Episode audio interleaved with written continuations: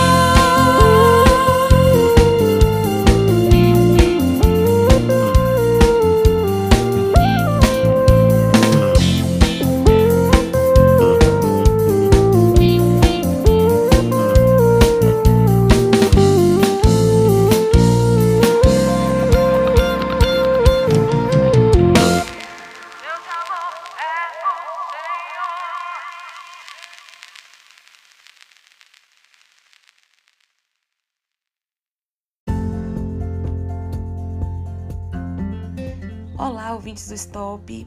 Hoje aqui no Fala Psi vamos refletir sobre reciprocidade.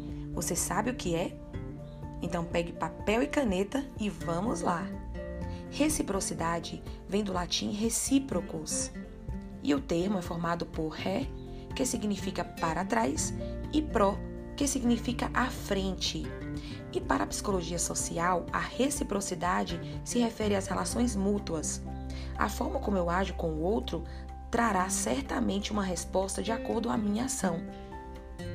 Bom, o conceito da reciprocidade é uma das regras sociais que aprendemos a partir da infância.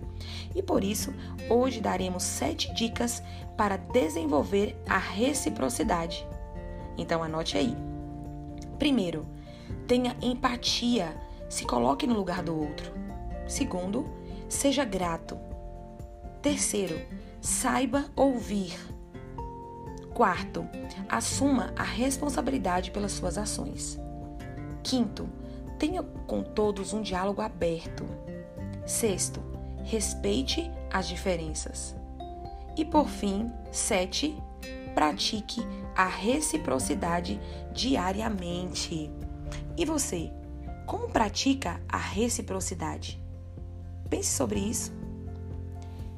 Faça o bem, dê o seu melhor. A vida sempre responderá com reciprocidade.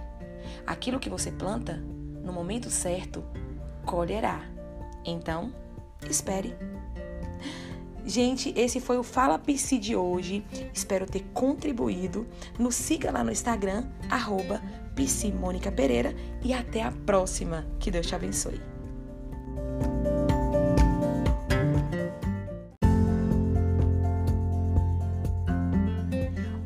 Ouvintes do Stop! E hoje, antes de começarmos com o nosso tema, gostaria de parabenizar a todos os psicólogos.